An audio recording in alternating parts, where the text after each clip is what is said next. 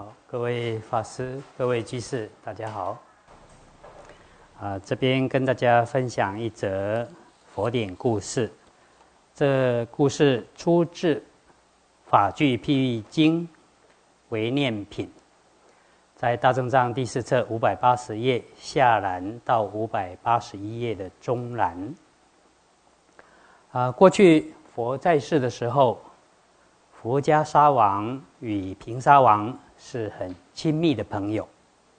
当时，佛家沙王还不知道佛法，他曾做了七宝花送给平沙王。啊，平沙王得到这七宝花之后，转供养给佛陀，跟佛说：“佛家沙王和我是很亲密的朋友，他送我这个宝花。”我现在转供养佛，我很希望佛家沙王能够心开意解，有机会能够见佛，得以听闻佛法，并能恭敬供养众生，啊，就是能够亲近三宝。不知道我应该用什么东西来回报他才好呢？佛告诉平沙王。你可以书写十二因缘送给他。佛家沙王得到这部经的时候，心里一定可以尽信理解。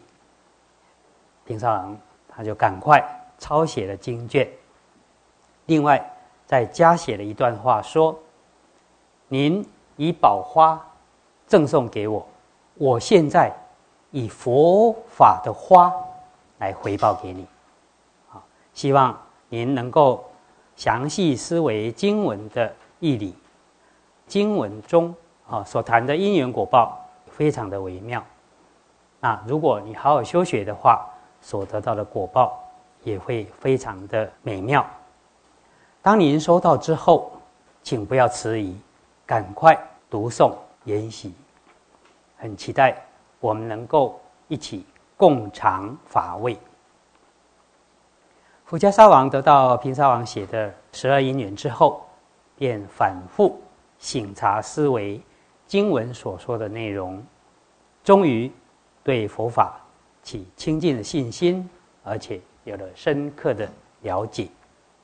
他发自内心深深的感叹：佛法教导的道理实在是精实微妙，佛陀所开示精深微妙的义理。令我心神安定。我反省，我身为一国之主，享受荣华富贵，位处尊荣啊！原来色声香味触等五欲，这是忧愁烦恼的根源呢。我经历了多生累劫，沉迷于生死轮回，今天才能够醒悟，回想起。那些世俗的享乐，实在不值得贪恋。于是，福家沙王立刻召集了大臣，把王位交付给太子，自己就剃头出家做沙门，披着僧服，拿着钵，走到罗月齐城外。罗月齐城其实就是王舍城啊，到王舍城外。在一位做陶器人家的窑中借宿，他心里想：我明天进城乞食，用完斋之后，我再到佛的地方受持经戒。而这时，佛以神通知道，其实佛家沙王在隔天起时的时候，他性命即将终止。啊，他这样子特地大老远的。来到这里，却见不到佛，也无法听闻到经法，真是值得怜悯了。于是世尊就化成一位沙门，前往制陶器的人家，也要求借宿一晚。制陶器的人家回答说：“哎，刚刚已经有一位沙门啊，在制陶的窑里面借宿了。如果您不嫌弃的话。”您也可以跟他共住一晚，啊，于是化沙门，啊，抓了一把草，就走进制陶的窑中，啊，坐在一旁，问福家沙：“你从什么地方来的？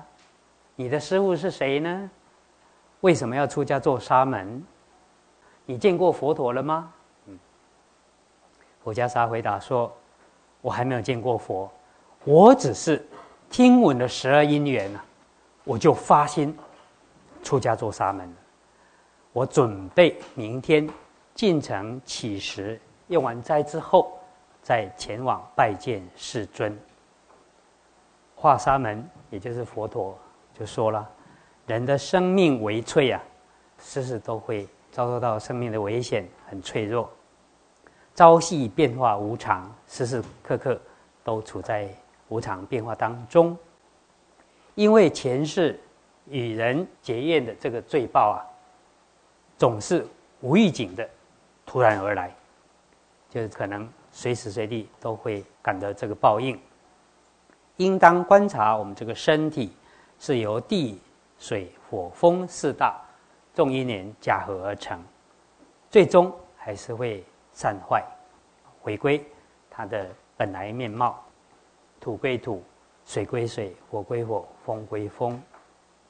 应当思维七觉知，就是念觉知、折法、精进、喜。静安定，还有舍觉知，也要思维空、清净、无想，要一一心一意的意念着三宝佛法生，还要思维布施与持戒的功德，能够知道无常，那就跟见佛没有两样啊。如果只是计划着明天要做什么，那是没有意义的，只不过是毫无利益的想法而已。不要只是在计划明天如何如何啊！这时候，华沙门就说了一首偈颂：人能得到好的利益，都是由于自归佛啊，所以应当早晚时时意念佛法生三宝，自己能够觉悟，那才是真正的佛弟子。一位佛弟子，应当早晚。时常意念佛法生三宝，还要观身不净，观无常，意念布施以持戒的功德，而且早晚观空无愿无相三解脱门。啊，三解脱门就是入涅盘之门，应当这样的思维三解脱门。这时候，华沙门在窑中为佛家沙王说无常的要义，佛家沙王。专心思维，摄心入定，当下就证得了三果阿那含。佛知道佛家沙王已经体悟了，就现佛身，放光明，三十二相八十宗号。佛家沙王一看，哦，原来是佛慈悲来度化，非常欢喜踊跃，因而向佛顶礼。佛再告诉他，由于过去。造的恶业，有可能会带来无常，甚至命中的果报。但是旧有的罪报一旦受尽之后，就结束了。所以，如果你遭遇到种种不测，你要想想，这是过去造的恶业，现在感的罪报。这罪报受尽了以后，就此结束了。你不要感到恐惧。事实上，佛陀在暗示他，啊，明天可能会遭遇不测，提早告诉他不要惊慌啊。佛家沙王跟佛说，啊，愿意遵守世尊的教诲，依教奉行。隔不久就离别而去。隔天，佛家沙王进城乞食，在城门中遇到一头刚生完小牛的母牛，啊，为了保护小牛啊。用力猛烈的触撞了福家沙王，甚至刺穿了福家沙王的肚子。福家沙王当下就命中了，而命中之后，马上就生不还天，啊，就是第四禅的五不还天。佛吩咐弟子们涂皮火化，啊，将福家沙王遗体火化，其他供养。佛告诉弟子说。